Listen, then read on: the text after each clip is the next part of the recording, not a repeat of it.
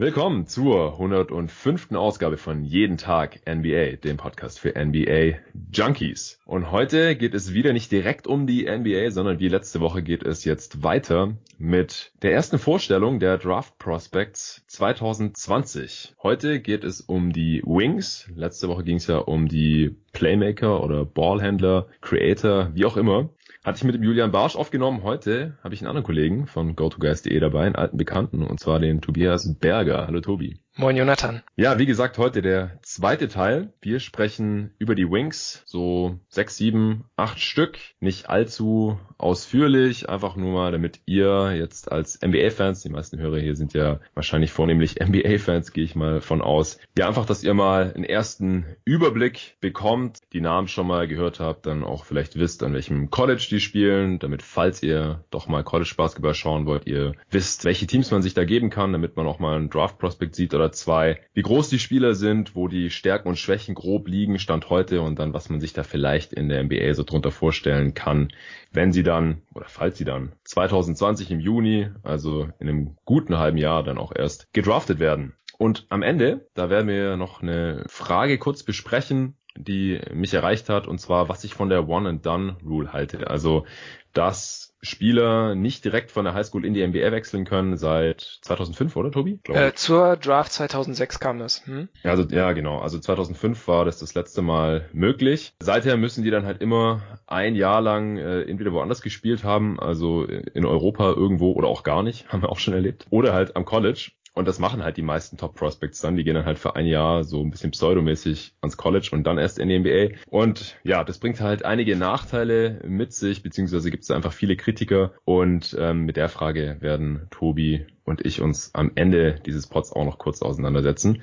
Aber ich würde sagen, wir steigen direkt mal ein in die Wings dieser Draft Class. Du hattest mir eine kurze Liste geschickt. Die meisten Namen haben wir auch schon was gesagt und es gibt ja auch schon auf gotogeist.de das sogenannte Draft Radar. Da gibt es so ganz kurze erste Profile von einigen dieser Spieler und eben auch von Anthony Edwards wo dann eben auch äh, schon mal ein paar Stärken und Schwächen draufstehen, auch ausführlicher, als wir das jetzt hier heute besprechen. Wir wollen uns für jeden Spieler nur so drei, vier, fünf Minuten nehmen, so wie wir das eben auch schon letzte Woche bei den Playmakern gemacht haben. Wir fangen an mit Anthony Edwards von Georgia, einer der jüngsten Prospects. 6'4 nur groß, also für den Wing eher auf der kürzeren Seite. Wingspan von 6'8, also auch nicht übermäßig lang. Ja, was äh, hältst du von dem, Tobi? Und wieso hast du den Stand heute so ganz oben bei den Wings dabei?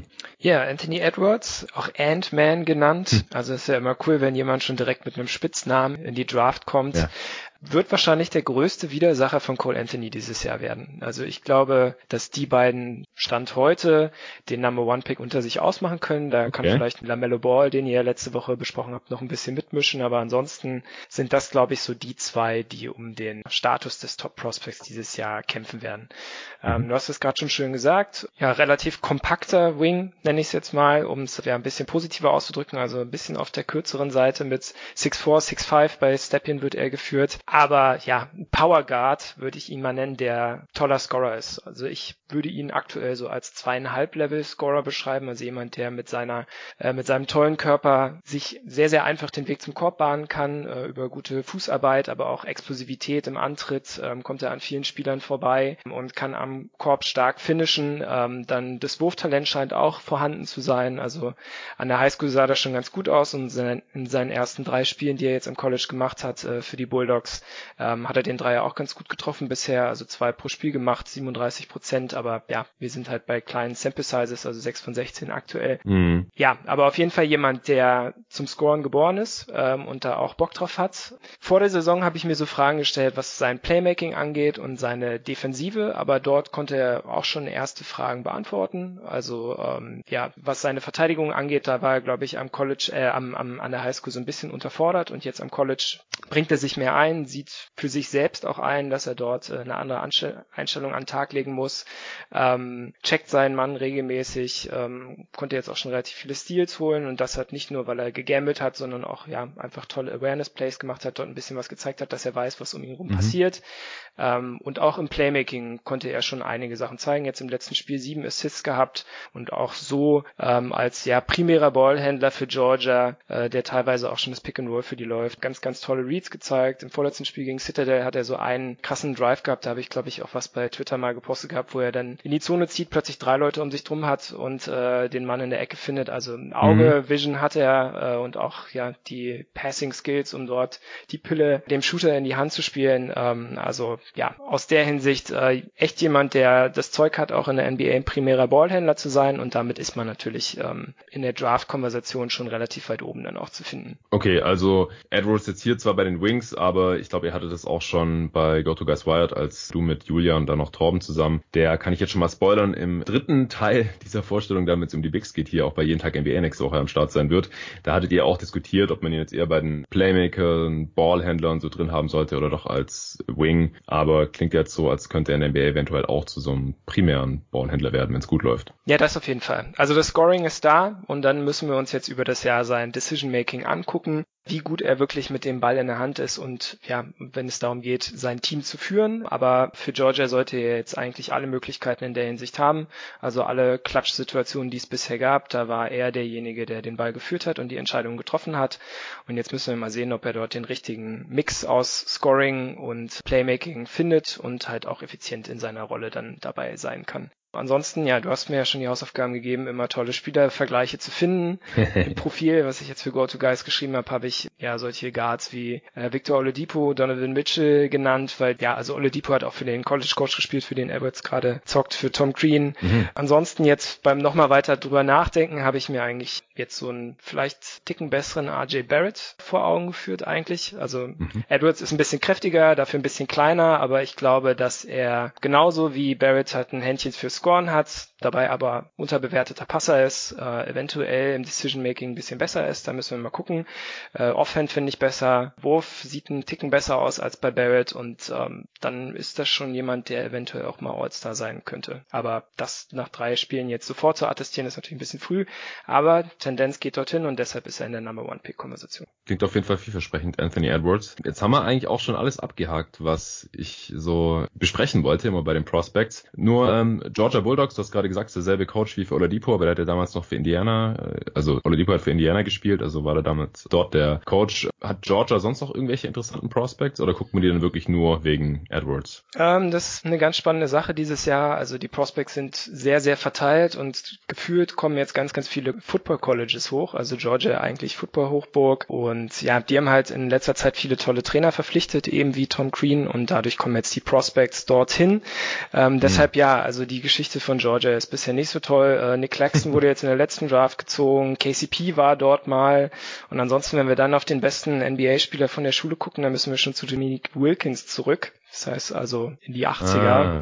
Also äh, keine lange NBA-Historie, aber vielleicht kommt es jetzt mit Tom Green in Georgia. Alles klar. Dann äh, denke ich, können wir auch zum nächsten Spieler kommen. Also Anthony Edwards hat es ja gesagt, ist so im Gespräch um den First Pick jetzt hier im November zumindest noch.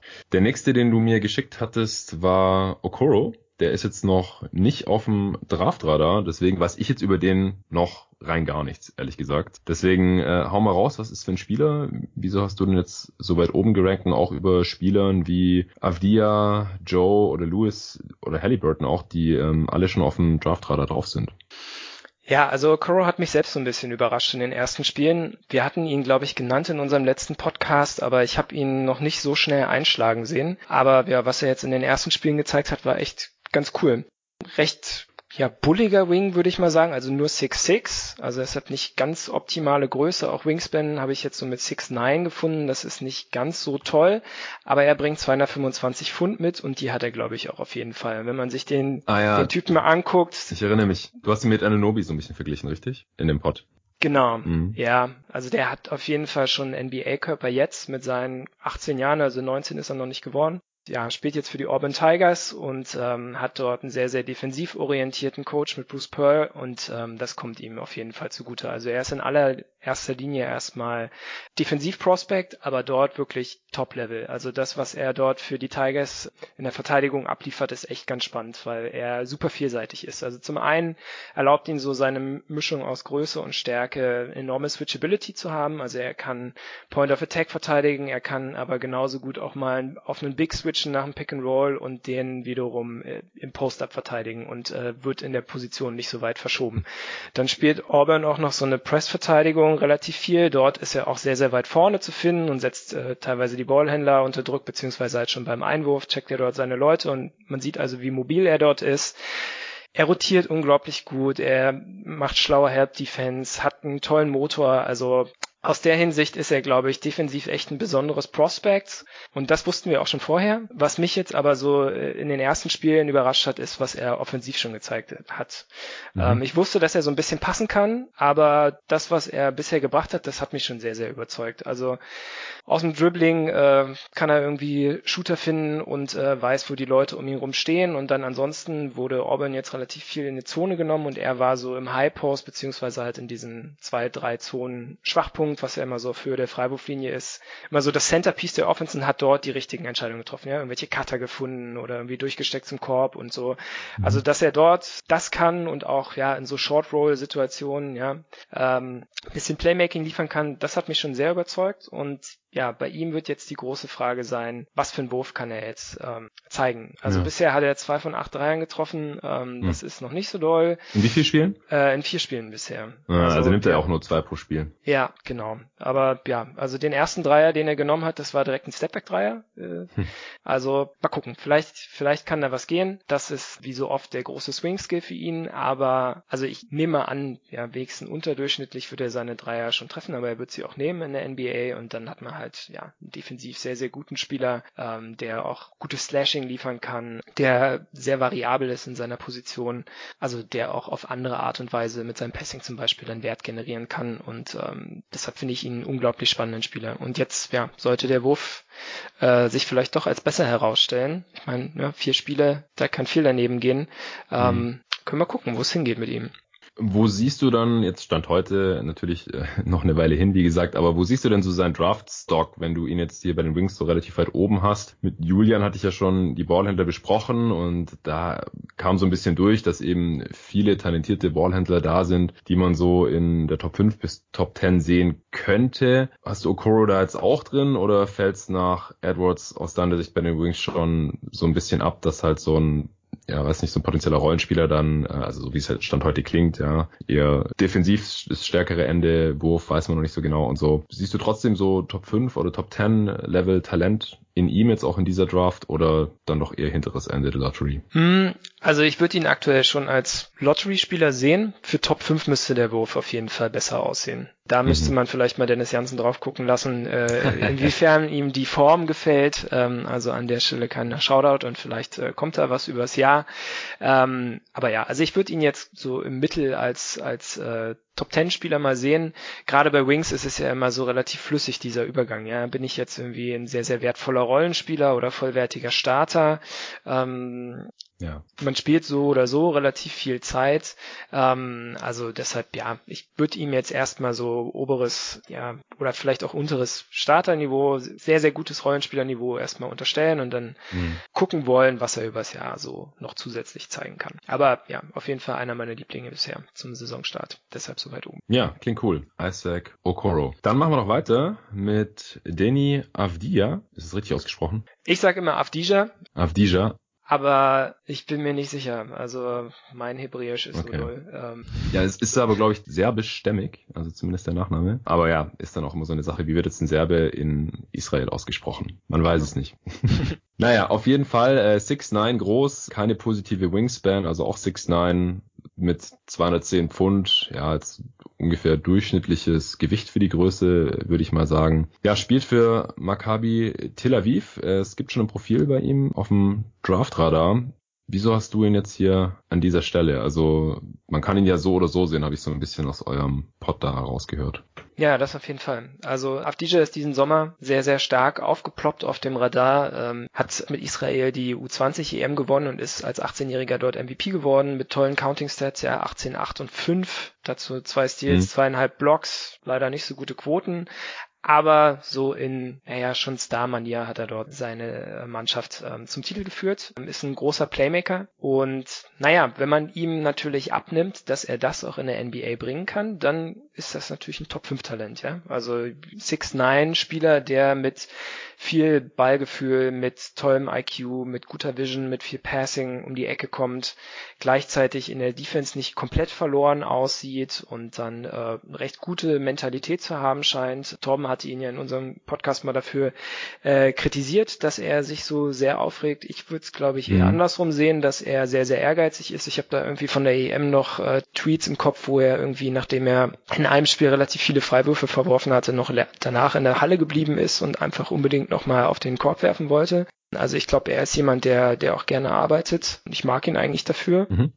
Aber bei ihm gibt's natürlich auch ein paar Probleme im Spiel. Also er ist nicht der beste Athlet und auch sein Wurf ist ziemlich wackelig und deshalb ja kann man ihm nicht ohne weiteres unterstellen, dass er auch in der NBA den Ball viel in der Hand haben wird und ähm, ja da er leider damit relativ viel Wert für sich und sein Spiel generiert, ja würde das halt so ein bisschen von seiner Leistung wegnehmen und dann müsste man ihn wahrscheinlich eher tiefer draften. Ja. Deshalb ist es jetzt ganz interessant, ihn in diesem Übergangsjahr zu sehen. Also klar, bei der U-Nationalmannschaft natürlich der absolute Star, jetzt bei Maccabi Tel Aviv in einem relativ ambitionierten Euroleague-Team, ja, dort Omri Kaspi spielt er zum Beispiel, oder auch mhm. Dragan Bender war ja dort mal und hat dann auch nicht so viele Minuten bekommen. Ähm, nee weil die Jungs halt in der Euroleague auch was reißen wollen. Also dort auf allerhöchstem Niveau sieht er gerade 10 Minuten im Schnitt. In Israel sind es dann immerhin 22 Minuten in der nationalen Liga.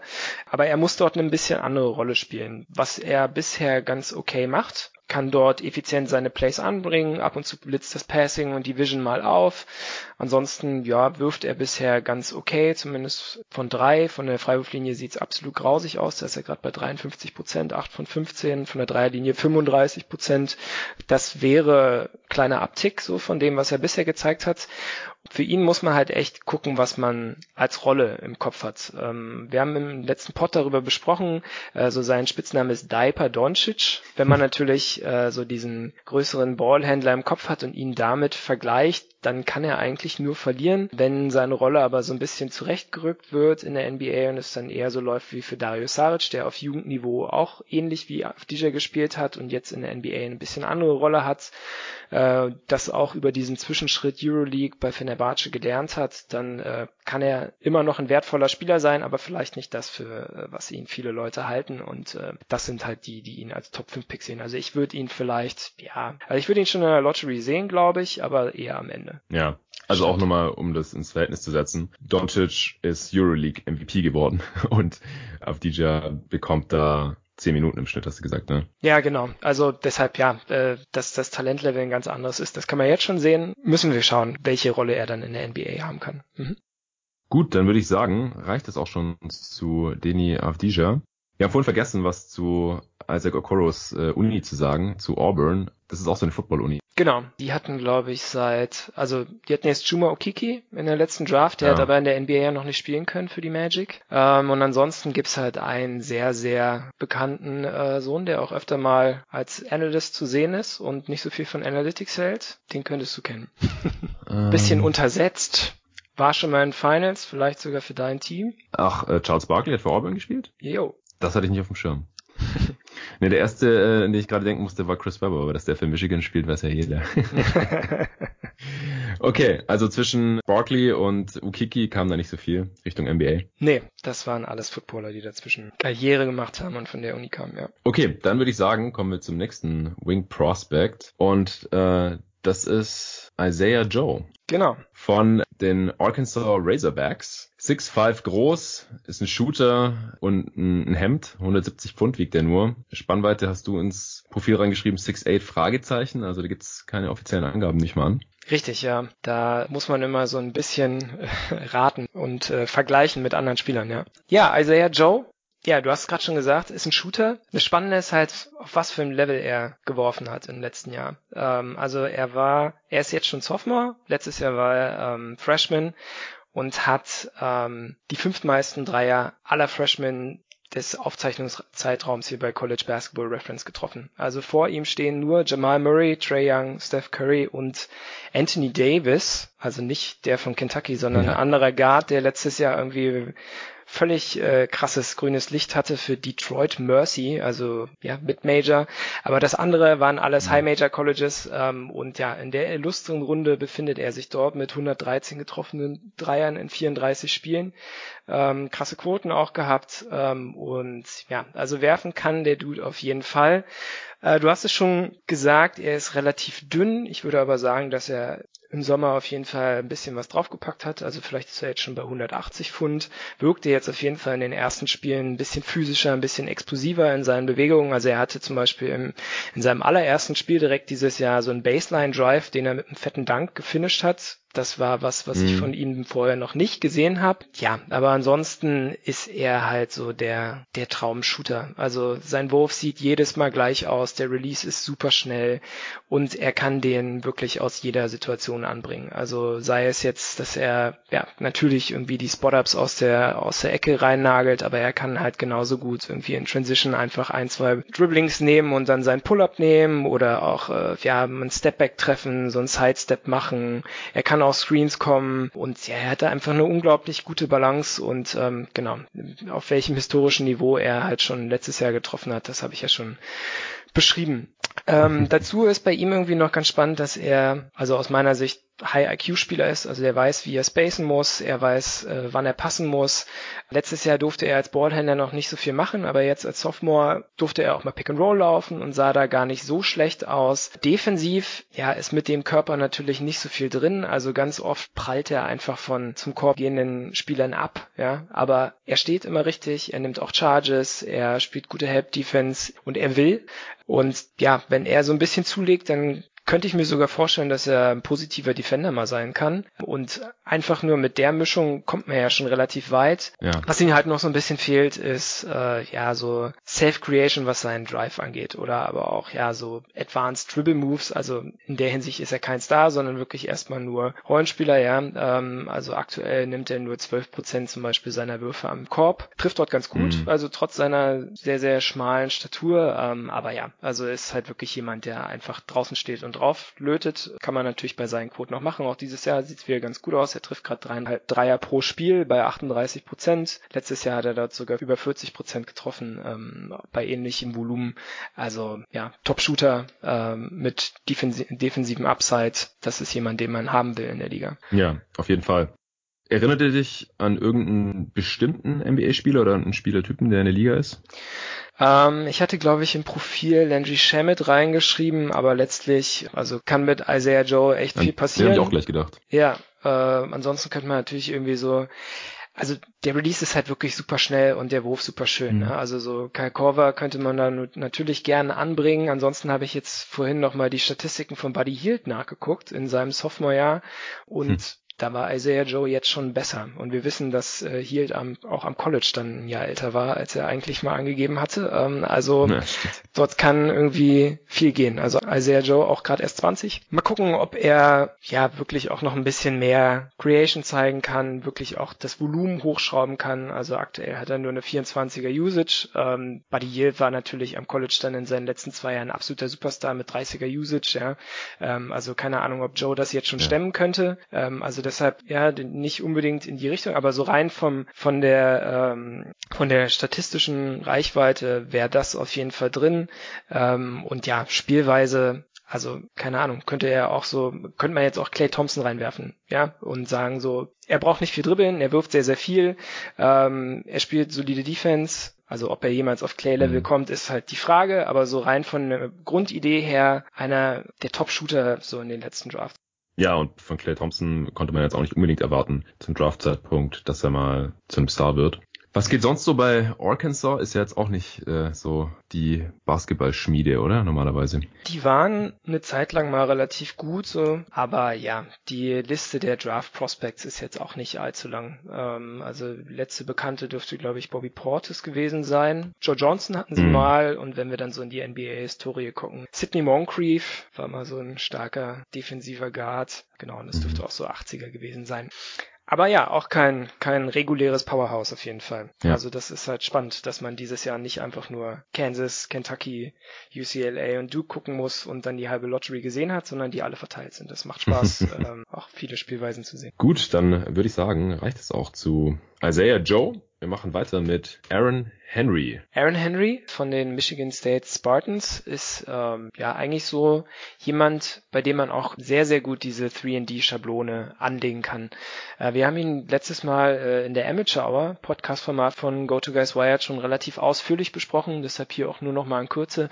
Mhm. Ähm, also 6'6 groß, äh, 6'11 Wingspan, ist ein Sophomore, also jetzt schon sein zweites Jahr da und der ist ähm, letztes Jahr sehr, sehr stark aufgeploppt. So während der Saison hat er sich einen Starterposten ähm, erspielt für die äh, Mannschaft von Tom Izzo und ist dann im Tournament relativ krass ausgerastet. Also hat dort ein super, super starkes Spiel gegen LSU gehabt und ansonsten auch gegen andere Draft Prospects gespielt und hat die defensiv teilweise recht stark an die Leine genommen. Also RJ Barrett hatte mal ein relativ nerviges Spiel gegen ihn und auch gegen Jared Culver sah sehr, sehr gut aus. Dann jetzt im ersten Spiel ähm, gegen Kentucky hat er auch äh, gegen Tyrese Maxey in der Verteidigung ganz okay ausgesehen. Der hat halt an dem Abend alles getroffen, aber letztlich das, was er eigentlich gemacht hat, ähm, fand ich gut. Ähm, und das ist auch erstmal so seine erste Calling Card. Also er als recht ja, langer Wing, ähm, hat Bock auf Verteidigen, ist immer im Stance, ähm, ist ein guter Teamverteidiger, weiß, wie er rotieren muss, ähm, hatte jetzt in seinem zweiten Spiel äh, ein Game, wo er sieben Stocks hatte, also ich glaube vier Steals und drei Blocks waren's.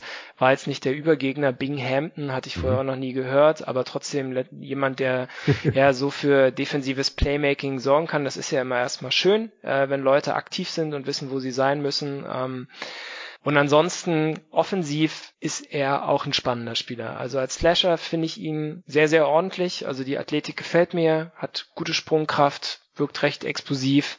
Ähm, und sein Passing finde ich extrem unterbewertet. Also dort hat er gerade auch gegen Kentucky wieder ähm, ziemlich coole Reads gezeigt, ähm, findet äh, freie Schützen, wenn er gedoppelt wird, während er zum Korb drivet und so. Also dort auch jemand, der guten Basketball-IQ zu besitzen scheint. Ähm, die Frage ist halt, ähm, wie groß seine Rolle später mal sein kann. Ähm, und das hängt auch wieder äh, ja, am Wurf. Der war eigentlich ganz okay, aber bisher ähm, also in dieser Saison hat er noch nicht so viel gespielt. Äh, gegen Kentucky, das haben wir auch im Podcast besprochen, wurde ihm quasi eine Hälfte geklaut, weil er wegen zwei Fouls dann irgendwie 20 Minuten saß. Ähm, hm. Und deshalb ist die Sample Size aktuell noch sehr, sehr klein. Also er hat jetzt drei von sechs Dreiern diese Saison getroffen. Letztes Jahr sich erst, äh, erst reingespielt zum Ende des Jahres, also deshalb da auch nur 15 Dreier getroffen, 38 Prozent. Aber ja, von der Linie sieht das ganz okay aus. Die Form gefällt mir auch. Also ich glaube, dass er ein Spacer, ein positiver sein sollte. Und ähm, ja, was ihm eigentlich noch besonders fehlen würde, wäre halt ein bisschen besseres Handling, also auch dort für Self-Creation. Ähm, das ist was, was er jetzt noch nicht machen musste. Eventuell wird er an so eine Rolle jetzt rangeführt als zweiter oder drittbester Spieler der Spartans dieses Jahr. Also das wäre jetzt so was, was ihm wirklich nochmal ein Breakout ermöglichen könnte. Aber auch ohne das wäre er jemand, der, glaube ich, als 3D-Spieler in Frage kommt für die Draft. Und das sind halt Leute, die man gern so ähm, ja nach der Top 10 dann schon draftet, wenn man die ganzen High-Upside-Leute dann äh, schon vom Board gehen hat sehen. Ja, auf jeden Fall nach wie vor in dieser Liga. Gibt es irgendeinen Spieler, an den er dich jetzt im Speziellen erinnert oder kann man sich einfach halt so einen mehr oder weniger durchschnittlichen 3D-Spieler vorstellen? Also auch jemanden, der bisher eher durch die Defense als durch einen Wurf aufgefallen ist, einfach weil die Sample Size nicht groß genug ist, um da sicher zu sein. Aber beim Schauen war ich jetzt leider immer so ein bisschen faul. Ich habe an Gary Harris gedacht, der natürlich an der gleichen Uni gespielt hat, ähm, auch nach seiner Sophomore-Season dort erst gegangen ist. Und ja, ist ja kleiner. Das könnte als Lazy Comp hinhauen, genau. Also Gary Harris ist zwei Inches kleiner, ähm, aber so rein vom von der Idee her könnte das schon ein ganz gute, ganz guter Vergleich sein. Also das, wenn's wenn's für für Aaron Henry ganz gut läuft, dann könnte er auf Gary Harris Level kommen, was ja bedeuten würde, dass man so in ja in so einer Starterriege eventuell ankommt. Genau. Ja, Michigan State ist ja ein richtiges Basketball Powerhouse. Viele NBA-Spieler haben da früher mal gespielt. Jamal Green oder jetzt Jaron Jackson Jr. in jüngerer Vergangenheit fallen mir da so spontan ein. Ihr habt jetzt schon mal ein paar darüber aufgenommen, du und Dennis Janssen, eben äh, über das Spiel gegen Kentucky.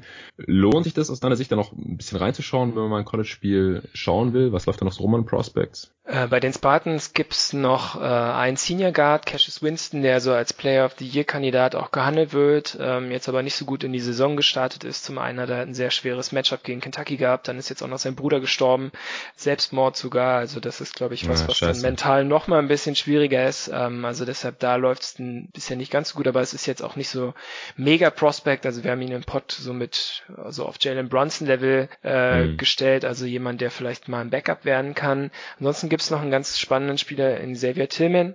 Ähm, so ein bisschen anders heißt Big, aber jemand, der ganz gut in Space verteidigen kann und ansonsten ganz guten Basketball-IQ mitbringt, also sehr, sehr schlauer Screener ist, ein bisschen werfen kann, ähm, ein bisschen passen kann. Also den könnte man sich eventuell mal angucken, wenn man äh, ja recht modernen Bigman sich mal angucken möchte. Eventuell bringt Torben den dann auch im nächsten Podcast nochmal ein bisschen besser hier unter die Lupe. Alles klar dann denke ich, war es jetzt auch mit Aaron Henry und wir können weitergehen zu Scotty Lewis. Zur Abwechslung wieder ein Spieler, der schon auf dem Draftradar erschienen ist in dem Pod vor ein paar Wochen, der ja noch äh, bevor die College-Saison losging, rausgekommen ist mit Julian, Torben und dir. Da wart ihr alle noch relativ angetan von Scotty Lewis. Da habt ihr auch erwähnt, dass es so ein sehr beliebter Spieler war bei euch in der Draft-Redaktion, wenn es darum ging, wer darf jetzt das Profil für ihn schreiben, weil ihn irgendwie alle sehen wollten oder alle sowieso angucken wollten, wie auch immer.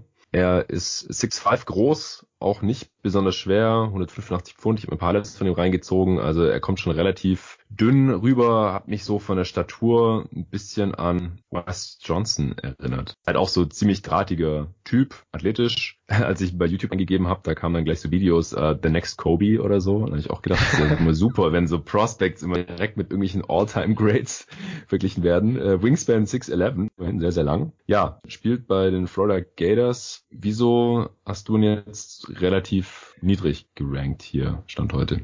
Ja, auch das liegt so ein bisschen an seinem Start. Also äh, von seinem Lieblingsstatus ähm, muss man noch nicht abrücken. Also Scotty Lewis ist eigentlich genau der Spieler, den wir uns auch äh, für die Gators vorgestellt haben. Also so ein wirklich so ein High-Character-Guy, jemand, der jeder zu jeder Minute brennt. Ähm, ist jetzt zwei von vier Spielen nur gestartet, aber auch als er nur von der Bank gekommen ist, ähm, ja, bringt er halt sofort so diesen Energy Spark, ist so direkt als Freshman auch als Führungspersönlichkeit aufgetreten, ja, kommt aufs Parkett und teilt erstmal die Defense nochmal neu ein, ähm, hilft seinen Leuten sofort immer auf äh, und ja, hat äh, selber die ganze Zeit Bock zu verteidigen. Ja, also mhm. wir mochten ihn, weil er ähm, schon in den Highschool All-Star Games einfach Lust auf Defense hatte, was halt einfach nicht so oft vorkommt.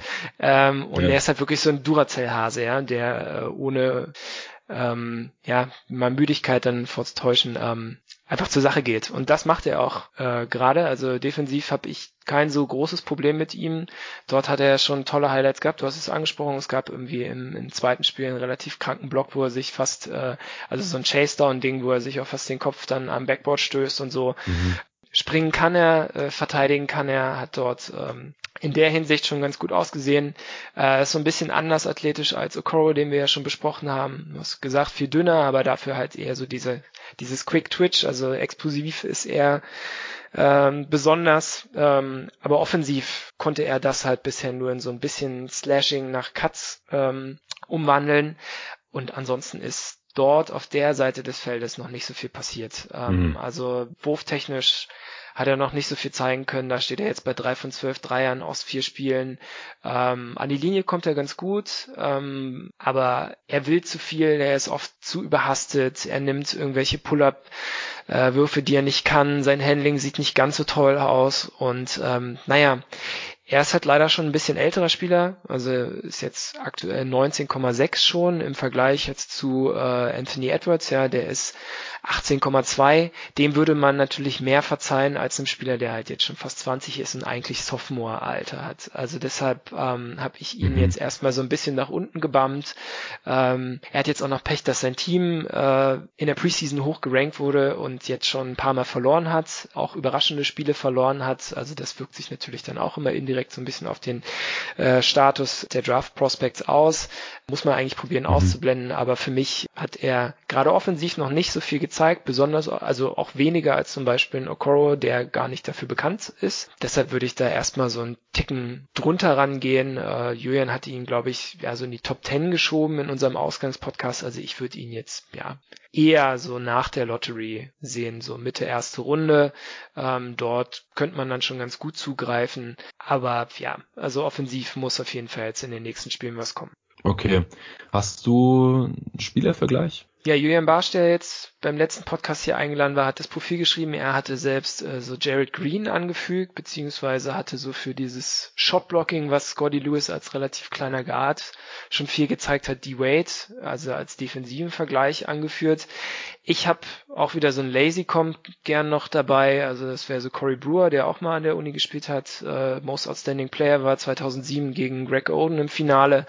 Und ansonsten habe ich oft bei ihm schon so an ein bisschen kürzeren Michael Bridges gedacht, der ja auch ein bisschen brauchte. Er war auch dann Junior am College, musste sich dort auch offensiv erst finden, aber so vom Körper her finde ich es relativ vergleichbar mit der Mischung aus Länge und halt aber leider so ein bisschen ja wenig Masse, die äh, Michael Bridges in seinen frühen Villanova-Jahren auch noch nicht hatte. Mhm. Ja, also kommt drauf an jetzt, wie gut er auch werfen kann. Wenn ich von einem athletischen, relativ dünnen äh, Shotblocker auf dem Wing höre, dann muss ich immer an KJ McDaniels denken, der halt mittlerweile leider gar nicht mehr in der Liga ist. Aber den ich halt als Prospect auch extrem krass fand. Der hatte auch heftige Highlights, aber der hatte einfach dann letztendlich zu wenig Skills, um sich in der Liga zu halten. Ja, ähm, also da würde ich Scotty Lewis schon zutrauen, dass er sich eher in der Liga hält als äh, KJ McDaniels, den wir aber damals natürlich auch ja auf dem Draftradar mal hatten und auch im Ranking haben wir dann auch besprochen, was dort falsch gelaufen ist. Der war, glaube ich, ein Ticken größer noch als Scotty Lewis, wenn mich nicht alles täuscht. 6'6. Ja. Ja, ich habe gerade nochmal geschaut, wie groß der war. Aber halt auch, also Größe und, und auch Masse, das kommt so ganz grob hin. Okay. Hast du noch was zu den Florida Gators? Also das ist ja auch schon eher eine Basketball-Schmiede. Ich erinnere mich da immer an das Championship-Team mit Joachim Noah und Al Horford. Corey Brewer. Ja, sind sie aber auch erst da geworden und äh, genau, witzigerweise unter Coach Billy Donovan, der jetzt bei den Thunder ist. Ach ja. Genau, also eigentlich halt auch äh, Football-Uni. Man kennt, glaube ich, so Tim Tebow so als relativ strahlkräftigen Quarterback, der damals, glaube ich, im gleichen Jahr auch äh, College-Meister geworden ist. Auch gegen Ohio State 2007. Also ja, eigentlich auch eine Football-Uni, aber jetzt lief es ganz gut so mit äh, ja, Bradley Beal zum Beispiel der dort auch mal war oder ja auch so Rollenspieler bringen sie jetzt immer wieder raus, so Finney Smith zum Beispiel von den Mavs. Mhm. Okay, wenn du jetzt nichts mehr hast zu Scotty Lewis, dann würde ich sagen, vielleicht noch so ein, zwei Prospects. Der Pod ist jetzt auch schon relativ lang und dann wollen wir auch über die One-and-Done-Rule kurz sprechen. Tyrese Halliburton als nächstes, auch ein Spieler, der schon auf dem Radar ist. Das ist auch kein Freshman, also den konnte man auch letztes Jahr schon am äh, College begutachten, im Gegensatz zu den meisten anderen Spielern, die wir jetzt hier besprochen haben. Ja, 6'5, lange Wingspan für diese Größe, 7 Foot, die Spannweite, aber auch nur 175 Pfund und zockt für die Iowa State Cyclones. Ist das nicht das Team, wo äh, Taylor Horton Tucker letzte Saison gespielt hat? Ja, genau. Das ist die Uni. Genau. Fred Heubeck war da mal, äh, bevor er zu den Bulls gegangen ist. Und ansonsten, ja, hatten die jetzt auch, also besonders unter ihm dann recht spannende Spieler. Monty Morris, äh, der jetzt bei den Nuggets ist, Royce mhm. White, äh, den die Rockets mal gedraftet hatten und eigentlich ein Hypertalent war, der dann aber wegen seiner Flugangst nicht, ja. nicht in der NBA Fuß passen konnte. Da gab es auch mal so eine schöne Grandland-Doku zu dem. Ähm, mhm. Ganz interessant. Nee, aber ja, Halliburton, Sophomore, letztes Jahr noch ja als Freshman in einer relativ kleinen Rolle, aber jetzt ist es eigentlich so sein Team. Er spielt nominell schon eher ja Playmaker für die, weil er ein Spieler mit herausragendem Passing, toller Vision, tollem IQ ist, leitet dort die Offensive dieses Jahr echt sehr, sehr gut, ähm, bringt jetzt aktuell nach drei Spielen äh, zehn Assists im Schnitt. Ähm, also wow. das ist was, was am College nicht so oft vorkommt. Letztes Jahr war halt noch äh, ja eher so Rollenspielermäßig unterwegs ähm, und ähm, dieses Jahr hat er da so ein bisschen mehr die Züge in der Hand. Trotz dessen ähm, ja, haben wir ihn jetzt hier ja, in die Wings mit reingenommen, weil er in der NBA wahrscheinlich nicht äh, Fulltime Playmaker sein kann. Und das liegt ja zum einen daran, dass ähm, ja, er so ein bisschen schwächer auf der Brust ist, ähm, also wirklich sehr, sehr dünn, du hast es ja schon angesprochen, 175 Pfund. Ähm, Mhm. Da ist er jetzt keine tolle Kraft, wenn er zum Korb geht. Ja, ihm fehlt so ein bisschen an Explosivität und äh, an ja, Zug zum Korb einfach. Das ist so das, was, ähm, was man als Playmaker in der NBA ja schon braucht. Man muss irgendwie Druck auf die Defense ausüben können und das macht er am College viel über sein Passing, viel über seinen IQ, ähm, aber eben nicht über seinen Drive, über sein Pull-up-Shooting. Das sind alles so Sachen, die ihm abgehen. Er ist ein toller Spot-up-Shooter. Ähm, er ist herausragender Spieler, was einfach nur, wenn es einfach nur darum geht, Winning Plays zu machen. Also er spielt im Grunde immer den richtigen Pass beziehungsweise trifft richtige Entscheidungen. Wenn ja, wenn es vielleicht einfach nur darum geht zu spacen, dann macht er halt das und äh, guckt dann nicht auf sich. Ja, letztes Jahr hat er eine Usage von unter 10 gehabt. Dieses Jahr ist er immerhin schon auf äh, 16 jetzt gestiegen.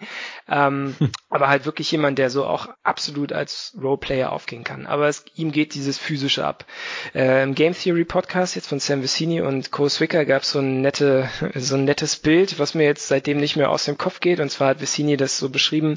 Halliburton hat so einen Pakt mit dem Teufel äh, gemacht.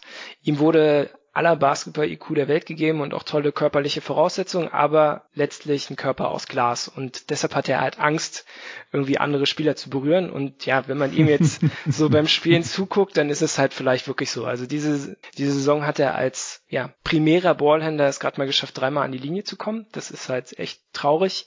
Wow. Ähm, und genau, deshalb, ähm, ja, ist es halt schwer, ihn als, als Ballhändler dann zu projecten. Aber so als vielseitigen Flügelspieler ähm, kann ich mir ihn in der NBA schon vorstellen und er bringt ja auch die Größe mit, um dort ähm, ganz ordentlich auszusehen, auch in der Verteidigung. Er ist ein guter, variabler Teamverteidiger.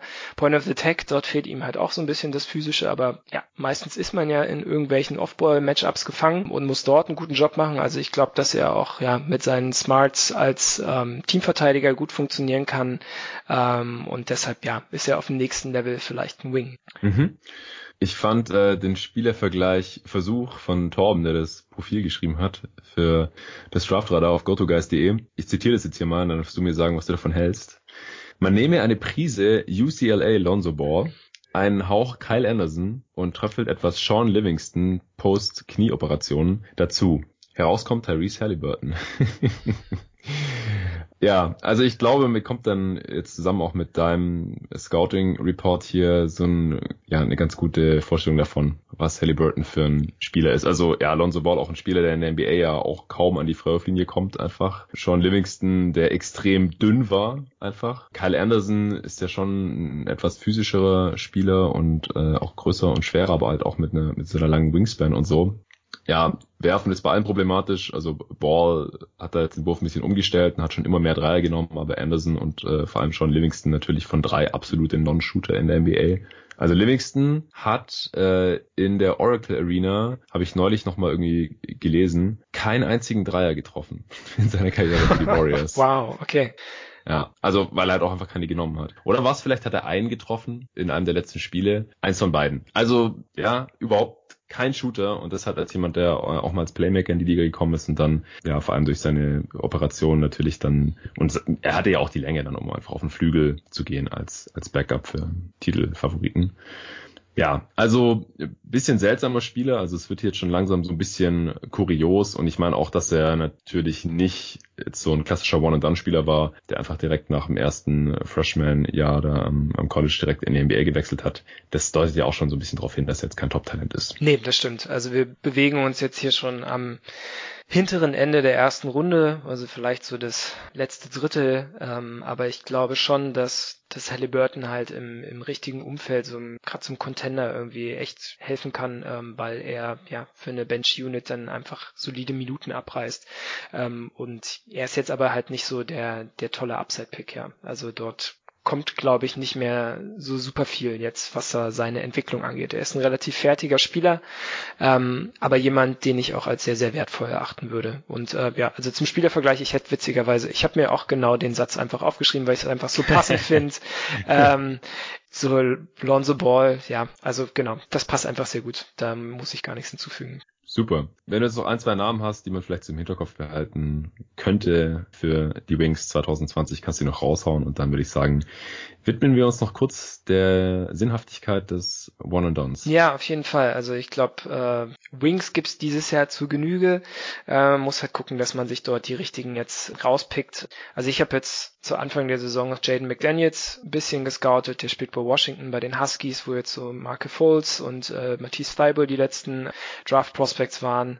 DeJounte Murray auch. DeJounte Murray, genau. Ja, das ist jemand, der so gern gehypt wird, weil er so als äh, ja Durantisch äh, daherkommt, also einfach ein relativ langer äh, Flügelspieler ist mit äh, langen Gliedmaßen und ein bisschen was am Ball kann. Also ja, so ein bisschen Shades von Brin Brandon Ingram, würde ich sagen. Mhm. Ähm, bisher aber ja effizienztechnisch noch unter ferner liefen. Ähm, aber was er so an Skills angedeutet hat, ist ganz spannend. Äh, Precious Achua, Teamkollege von James Wiseman bei Memphis, ist ein recht spannender Spieler, den wir auch schon auf dem Radar waren. Bisher ein bisschen enttäuschend, aber ich glaube, die Sperre von Wiseman ähm, tut ihm ganz gut. Er könnte sich so ein bisschen als Fünfer ausprobieren. Bei Precious ist es jetzt wirklich so, dass du ihn jetzt hier auch nicht aufgeführt hättest oder wollte Torben den bei den Bigs besprechen? Äh, wir haben ihn so ein bisschen hin und her geschoben. Ähm, und zum aktuellen Zeitpunkt, also er ist halt wirklich nicht gut gewesen jetzt die ersten Spiele, deshalb ja, ist er jetzt hier schon richtig gerankt so. Ähm, aber er okay. hat durchaus Potenzial reinzukommen und da ist aber auch noch die Frage, ob als Wing oder als Big. Also ich nehme mal an, wenn jetzt Wiseman draußen sitzt, dann wird er auch relativ 4-5 spielen, was ihm, glaube ich, entgegenkommen sollte. Zumindest so für die, das Bild, was ich von ihm habe. Mhm. Ähm, können wir mal gucken, was dort passiert. Ansonsten, ja, wen kann man noch anführen? Louisville kann man ganz gut gucken, die ja mit Jordan Warren, äh, Upperclassman, der ganz gut werfen kann, Preseason ACC Player of the Year äh, war so ein bisschen größerer Wing, der viel wirft, ansonsten nebendran nicht ganz so viel liefert. Sammy Williamson, ähm, Freshman, der dazugekommen ist, den habe ich jetzt auch äh, letztes Mal beim Zugfahren zum ersten Mal gesehen, äh, fand ich ziemlich spannend, weil er ein ganz guter Athlet ist, der aber auch ein bisschen was am Ball kann. Ähm, Verteidigung weiß ich noch nicht, wie ich ihn so sehe, aber ich hatte mir eigentlich so einen reinen Springer vorgestellt und ja, also was er so dribbeltechnisch und Passing Reads technisch konnte, das fand ich eigentlich schon ziemlich gut. Ähm, deshalb dort ja unbedingt die Cardinals mal auschecken. Louisville Cardinals. Alles klar, gut. Dann äh, erstmal danke dafür. Ansonsten, wenn ihr noch irgendwie Fragen habt an Tobi zu dieser Draft Class oder zu den Wings, dann äh, könnt ihr euch natürlich auch jederzeit an ihn richten auf Twitter unter @tberger_gtg und wir haben ja jetzt auch immer wieder erwähnt, zu welchen Spielern es schon Profile gibt auf dem Draft-Radar. Da könnt ihr einfach auf go-to-guys.de gehen und dann oben unter dem Tab Draft einfach auf Draft-Radar 2020 klicken. Und da habt ihr dann einfach die Spieler. Und diese Profile, die werden im Laufe der College-Saison und Scouting-Saison immer wieder aktualisiert.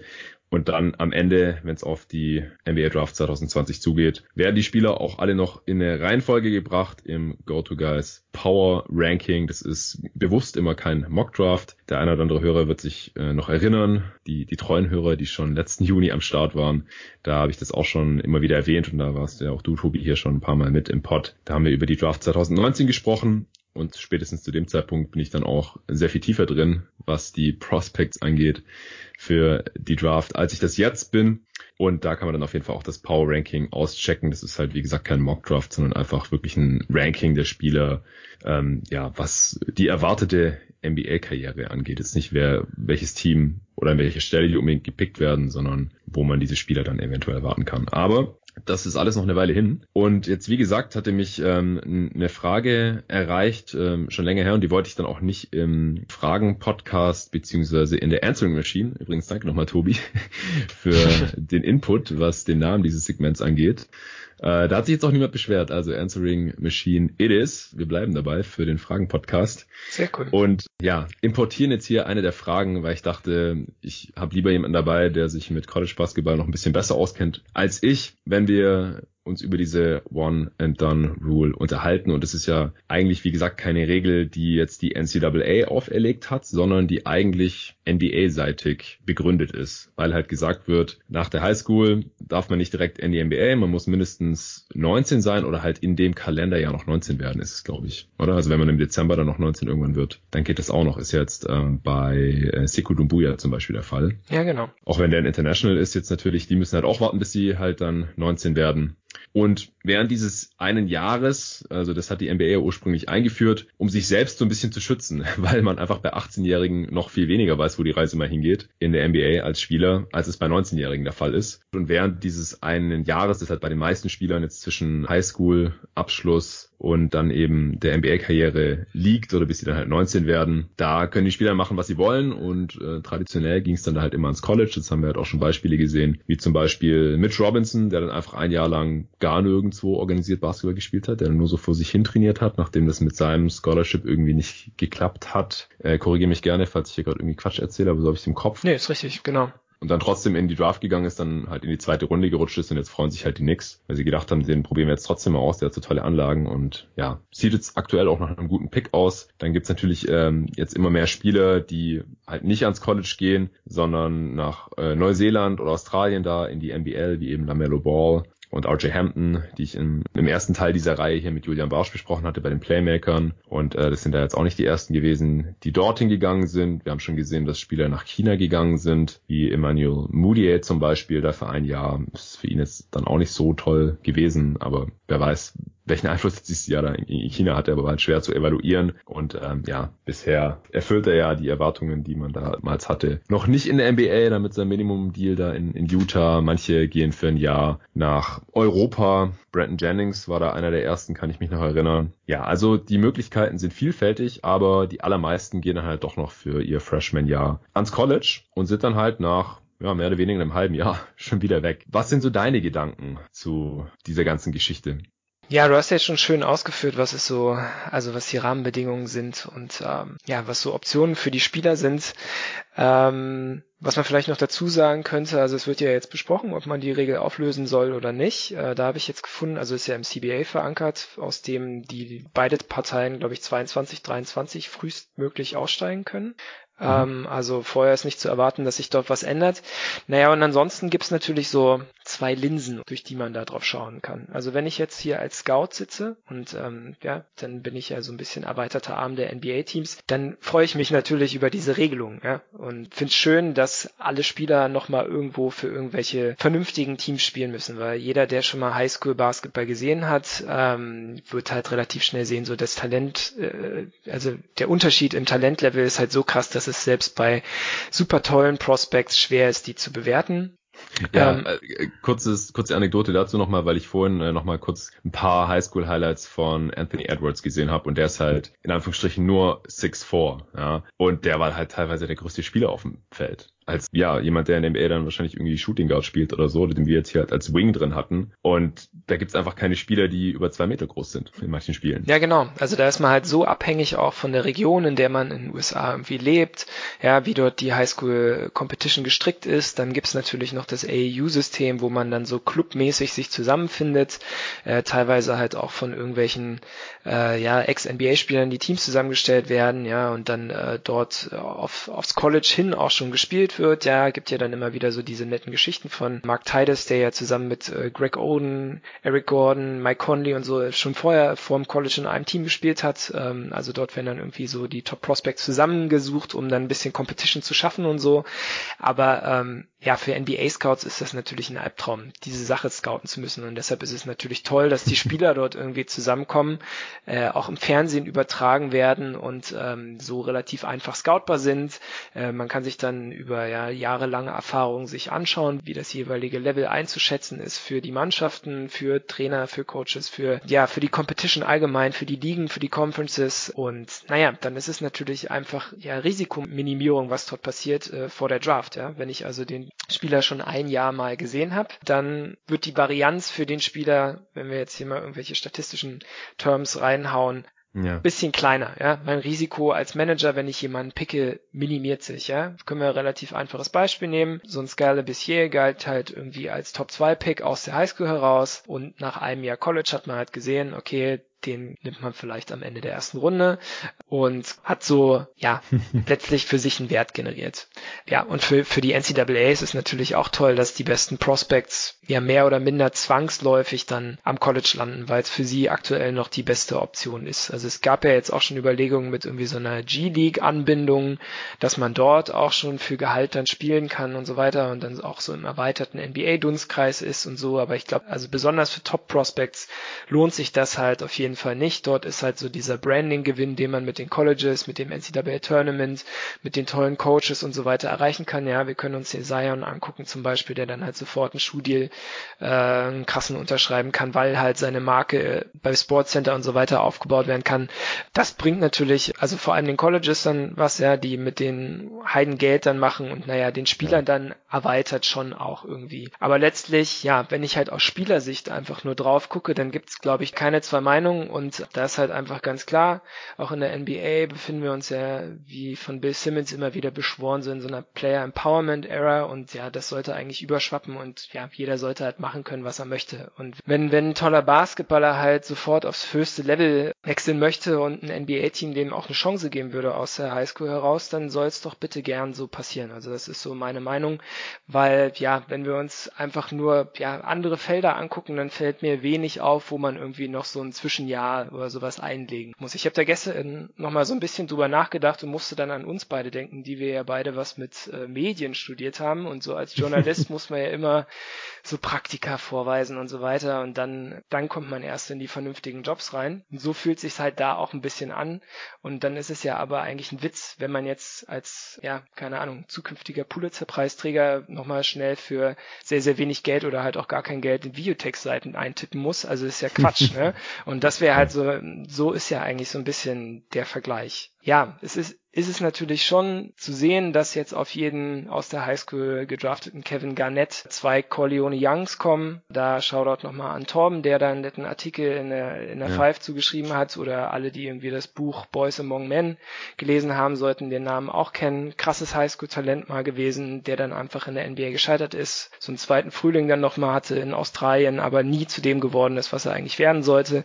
Klar, ne, das passiert natürlich immer. Hast du das mal getrackt, also wie da die Erfolgsquoten waren bei den Spielern, die direkt aus der Highschool gedraftet wurden? Also da gibt's ja einiges Stars, also jetzt nicht gar nicht. Ich meine, Kobe war auch so einer. Wer war noch direkt aus der Highschool ein Star?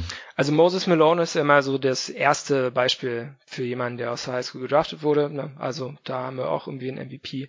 Also gibt's schon unzählige Beispiele und LeBron natürlich, klar. ja, es ist schwierig. Ich habe mir jetzt mal den letzten Highschool-Draft-Jahrgang aufgeschrieben von 2005 hier. Ja, habe ich auch gerade offen. Und dort sind eigentlich gute Picks gemacht worden, wenn wir halt so gucken. Okay, dass jetzt Martha Webster an sechs als erstes genommen wurde, okay. So, aber wenn ich mir anschaue, ja, Lou Williams, Monta Ellis, äh, CJ Miles, Amir Johnson, Jared Green, Andrew Bynum war auch mal sehr, sehr krass, ne, und hält ja immer noch den Rekord dafür, der jüngste Spieler in der Liga gewesen zu sein. Ja. Natürlich jetzt erstmal nicht mehr einholbar gewesen wegen der One-and-Done-Rule. Dann sieht man ja so, da haben wir die ganze Bandbreite auch dabei, ja, von Outcomes, aber sind halt, also die sind nicht so großartig anders als jetzt bei Freshmen. Also man müsste halt als NBA-Team wahrscheinlich so sein System wieder umstellen und halt gucken, wie man die Scouts zu Highschool-Spielen hinbekommt und so weiter. Müsste irgendwelche Medienverträge dort wahrscheinlich finden, um äh, ja Highschool Games irgendwie gesammelt irgendwo bringen zu können. Ich weiß nicht, ob das bei Synergy schon drin ist, wahrscheinlich nicht. Aber ja, das ist halt Aufwand für die Liga. Aber aus meiner Sicht muss das eigentlich kommen, damit die Spieler halt machen können, was sie wollen. Die müssen so viel Rechte schon abgeben, ja, die können sich ja nicht mehr aussuchen, bei welchem Team sie zuerst spielen wollen. Mhm. Wenn du gedraftet wirst, kannst du, wenn es schlecht läuft, erst nach deiner Restricted Free Agency wechseln, ja. Also kannst sogar da noch gehalten werden, ewig lang an irgendwelchen Orten, wo du gar nicht sein möchtest. Und ja, wenn wir uns das als normale Arbeitnehmer vorstellen, ist das ja eigentlich schon verrückt. Ja, ja, ja, das schon. Also ich denke auch, dass man dieses Zwangsjahr, dass man diese Zwangspause einlegen muss, bis man quasi 19 ist oder halt 19 wird dann noch in dem Kalenderjahr.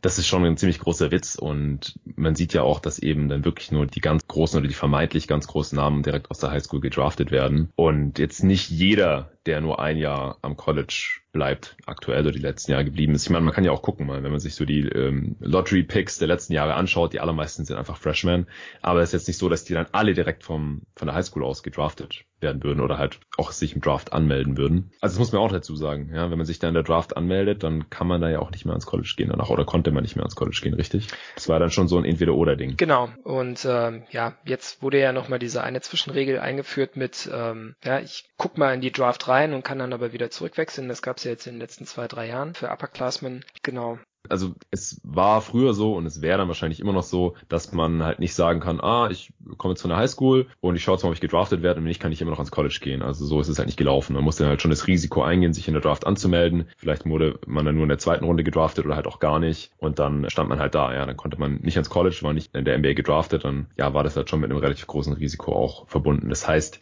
so viel würde sich vielleicht gar nicht dann auch ändern. Wenn ich es mir jetzt mal noch mal ein bisschen von der College-Seite anschaue, und da gibt's ja jetzt auch wieder gerade ein relativ großes Trara eben mit James Wiseman, jemand, der für den ersten Pick halt da im Gespräch ist und äh, jetzt gesperrt wird, weil sein jetziger College-Coach, der Penny Hardaway ist, der eine oder andere kennt ihn vielleicht noch als NBA-Star, Top-Talent aus, aus den 90ern, der dann auch wegen Knieproblemen nie so ganz sein Potenzial erfüllen konnte, aber jetzt ist er jedenfalls Head Coach in Memphis und der hat vor, weiß nicht was, vor drei Jahren oder so, hat er mal der Familie von James Wiseman finanziell ein bisschen unter die Arme gegriffen, damit die umziehen können. Genau, Richtig? genau. Ja, und das ist jetzt irgendwie rausgekommen und deswegen äh, wird der Spieler jetzt eben gesperrt, weil es eben nicht geht nach NCAA-Regularien, dass halt ein Vertreter der, des Colleges oder der Universität einem der Spieler irgendwie Geld gibt und selbst wenn es schon eine Weile her ist. Genau. Ja, also da, wir müssen jetzt glaube ich nicht noch die, die Büchse mit der Bezahlung und so weiter aufmachen, weil ja genau, dass, dass diese Sachen da illegal sind, liegt ja auch an, an dem System, genau. Wenn die allerbesten Spieler in die NBA wechseln würden, dann müsste man vielleicht gar nicht mehr die restlichen irgendwie dafür bezahlen, dass sie dann an bestimmtes College gehen. Das wäre natürlich dann nochmal ein netter Beigeschmack eigentlich so, wenn, ja. ja.